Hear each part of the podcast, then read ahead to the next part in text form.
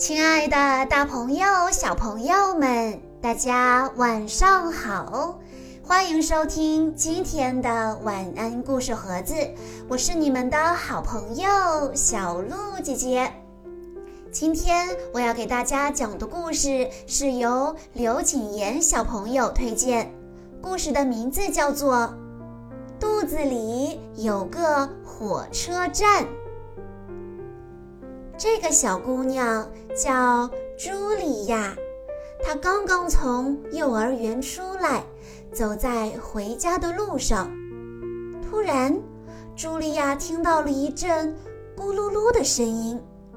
哎，这个声音是从她的肚子里发出来的。茱莉亚不知道，她的肚子里有一个火车站。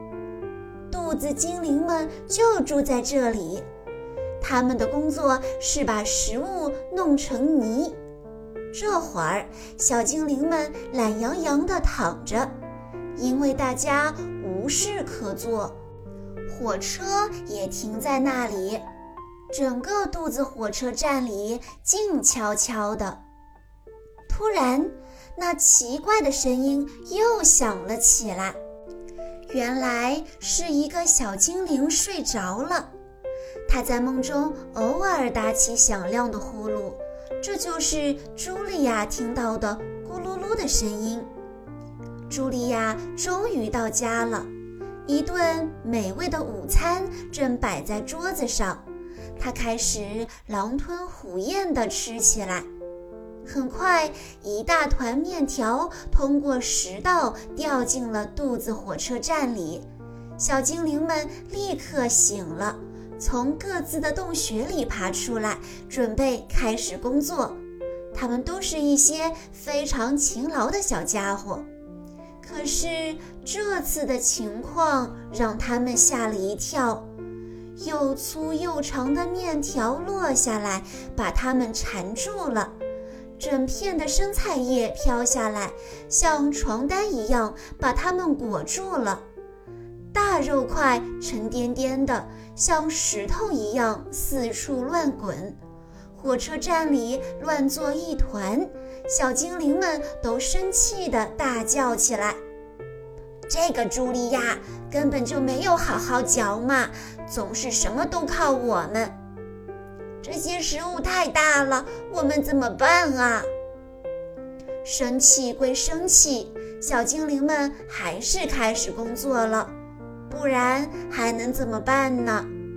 火车必须准时出发，但是要把这么一大堆食物弄碎，要花很多很多时间和力气，因此工作进展得很慢。食物越来越多，堆得像小山一样高。这时，大事不好了！一大块东西不偏不倚地砸到了一个小精灵的脑袋上，他立刻晕了过去。在幻觉中，他成了一名导游，带着游客在肚子火车站里参观。小精灵们告诉游客。如果所有食物都被嚼得很碎，那落下来的就会是小段面条、小片菜叶、小块苹果和小肉丁。即使它们掉在哪个小精灵的头上，也不会把它弄疼。我们会很快地把食物装进火车车厢，还会在里面加入很多液体。这些液体对消化非常重要。最后，我们会把液体和食物搅在一起，让它们变成泥。这个过程对我们来说特别有趣。一切都准备好了，火车就可以出发了。小精灵司机会跳到火车头上，激动地等着门卫打开大门。这扇大门是通往小肠的入口。小肠是一条很长、很窄，而且非常昏暗的隧道，里面的弯道还特别多。隧道的四壁上有不少管子，它们会伸进车厢，从里面装的泥中吸取营养。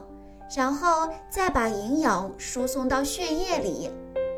接着，火车会载着车厢里剩下的没用的东西继续往前开，穿过大长隧道，最后到达终点。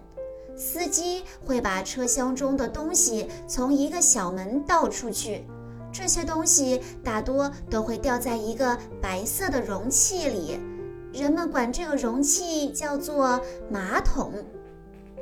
嘿，你怎么了？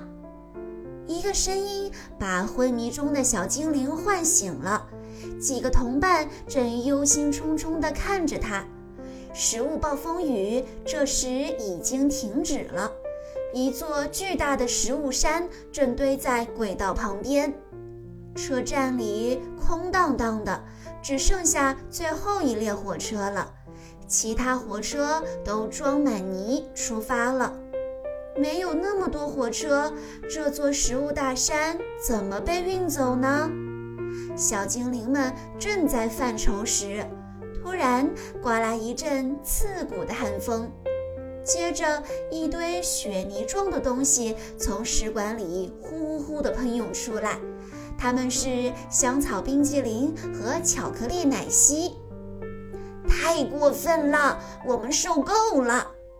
小精灵们在冰天雪地中大声抗议道：“火车站里的温度越来越低，最后一列火车被冻在轨道上了。”小精灵们开始举行抗议活动，他们大声地喊着口号，气呼呼地砸墙，使劲地跺脚。这下茱莉亚可惨了，她的肚子开始疼了起来。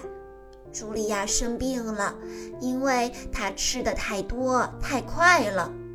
终于，在小精灵们快被冻僵的时候，冰雪开始融化了，一阵温暖的雨从天而降。原来，茱莉亚正躺在床上喝热水，她的肚子上还放着一个热水袋呢。过了很长时间，一列列火车才返回了肚子火车站。此时，它们已经被卸空了。小精灵们把剩下的食物装进车厢，大山慢慢的消失了。小精灵们现在又可以休息、玩耍和美美的睡觉了。茱莉亚感觉好多了，她的肚子不疼了，高兴地翻了许多跟头。肚子火车站里的小精灵们觉得好像坐上了过山车，他们已经分不清哪里是上，哪里是下了。小朋友们，这本绘本带我们参观了肚子里的火车站，它以一种有趣的方式让我们了解自己的消化系统，帮助我们养成健康的饮食习惯。比如细嚼慢咽，比如不要吃太多的冷饮。